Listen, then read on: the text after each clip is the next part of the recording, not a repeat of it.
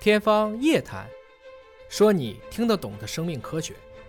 天方夜谭，说你听得懂的生命科学。各位好，我是向飞，为您请到的是华大基因的 CEO 尹烨老师。尹烨老师好，小伟同学好啊，今天我们聊一聊人类的小蝌蚪啊，这个小蝌蚪的运动方式，这是科学的一小步，但它有可能对未来治疗不孕不育带来新的重大的突破。呃，小蝌蚪的运动方式到底是怎样的？最早到底是谁观察出来的？先解释什么小蝌蚪，找妈妈的小蝌蚪吗？这个这个会不会有点羞涩啊？ 就是就是每个男性都会有的小蝌蚪，这个人类的精子一种生殖细胞啊，那么他要去找到卵细胞啊，要孕育成受精卵，他他得努力游啊。哎，对那，么游动的方式，这个就是小蝌蚪找妈妈的摆尾巴的游的方式呗。我们想象中是这样啊。哎，那其实显微镜下是能够观测到的，最早观测的应该是谁？列文虎克他观测的是什么样子？其实是这样子，我们以前经常说你的生你的这个精子已经跑赢了，用跑这个词就错了，嗯精子长腿吗？游，哎，它肯定是游。嗯但是虎克那个时候显微镜已经能看见精子了，嗯，因为实际上我们说人类细胞最大的人类细胞人眼是能看得见的，卵细胞嘛，哎，对吧？，对，但是那就是小蝌蚪的伴侣嘛。嗯那虎克看见的这个精子在游，就像鳗鱼一样。嗯，实际上你后来知道了，它是受工具所限。鳗鱼实际上不就是就是这摆尾巴往前就游嘛？是这样子左右摆，左右摆，对就感觉是这么游上去，像蝌蚪一样。对实际上科学家这次证明了不是，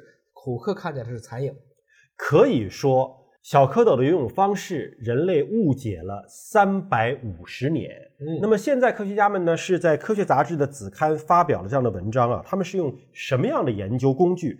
英国布里斯托大学和墨西哥国立自治大学共同来研究，发现说小蝌蚪游泳方式啊，跟这个太阳系当中的天体的运动方式很像，它的尾巴呢是在转，它的头呢也在转，但是尾巴和头的转呢又不对称啊，所以呢保证了它能够往前走，就有点像说你地球在自转的同时，你还在绕着太阳转对，而整个太阳系呢还在绕着银河系中心转，嗯一层套一层。那么它怎么观测的呢？它是用一种叫做三 D 显微镜，还有用数学要计算，对嗯最后观测出了这样一个结果。首先就是什么叫三 D 显微镜？这样的一些显微镜本身是一种超显微显微镜，嗯它加了很多的亚电装置来保证我能探知它在，比如说这种位移过程中，我能够连续地对它进行记录。嗯它的这个帧数也非常的高，它一秒可以直接拍五万五千帧。嗯我们人眼只有二十四帧哦，嗯我们现在用民用的最快的量拍相机，在不用机械快门的条件下，无外乎也就是在二十多张嗯一秒，但是它能够达到每秒上万帧，就可以把精子的这一系列的，我以一个超高速的一个拍 video 的方嗯式给它拍下来，因为普通的显微镜啊，如果你上过生物课，知道它有个玻璃的玻片，载玻片、盖玻片，它实际上是一个二维的平没面，错，对吧？我们做很多切片，切成了一片或者很小很薄的东西，然后你观测也是一个二维的平面。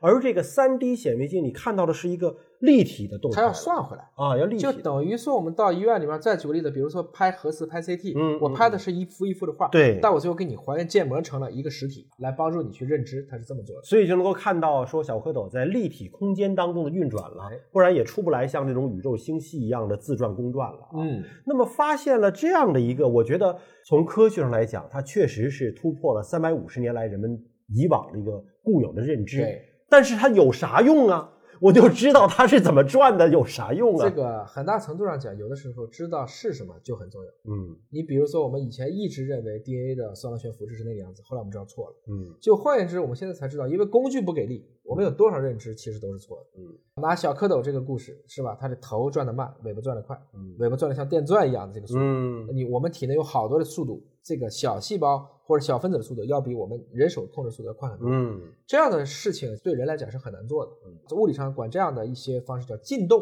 嗯，进是进击的巨人的那个进，嗯动是运动的动，进动哦就。两个不同的物质采用不对称的方式嗯还能往前去走。我以为是进到一个洞里去。嗯那比如说向飞。可以举一个很简单的例子啊，一个东西转得快，一个东西转得慢。嗯你左手快转，右手慢转，你看你可以吗？ 不行吧？ 试一下嘛，左手转得快，右手转得慢，我得怎么像锯齿状？要不就都快，啊，要不就都慢，呃，要不就又不快又不慢。对，这就是说，我们一个正常的人很难做到一心二用的，但是嗯明显精子可以啊。头慢尾不快这不就是小龙女吗？啊，左右互搏嘛，左手画方，右手画圆。是这样子。嗯所以像这样的一些东西呢，就给了我们很多一些微观上的提示，特别在不孕不育上。嗯如果你知道了精子的运动方式，就有可能去解决，比如说为什么总是结合不了，嗯，就不是像以前那样，你把它想象是一个平面上的游不过去，而是不是它在哪一些特别的一些机制上又给了大家一些启示？所以它要钻进卵细胞当中，它也不是直着扎进去的，其实那个头是在不断的旋转的，它应该是钻进去的。它也不是转进去了，那是卵细胞嗯自己开动了。嗯，但这个过程中，其实也还有很多的奥秘，嗯应该值得我们去探讨。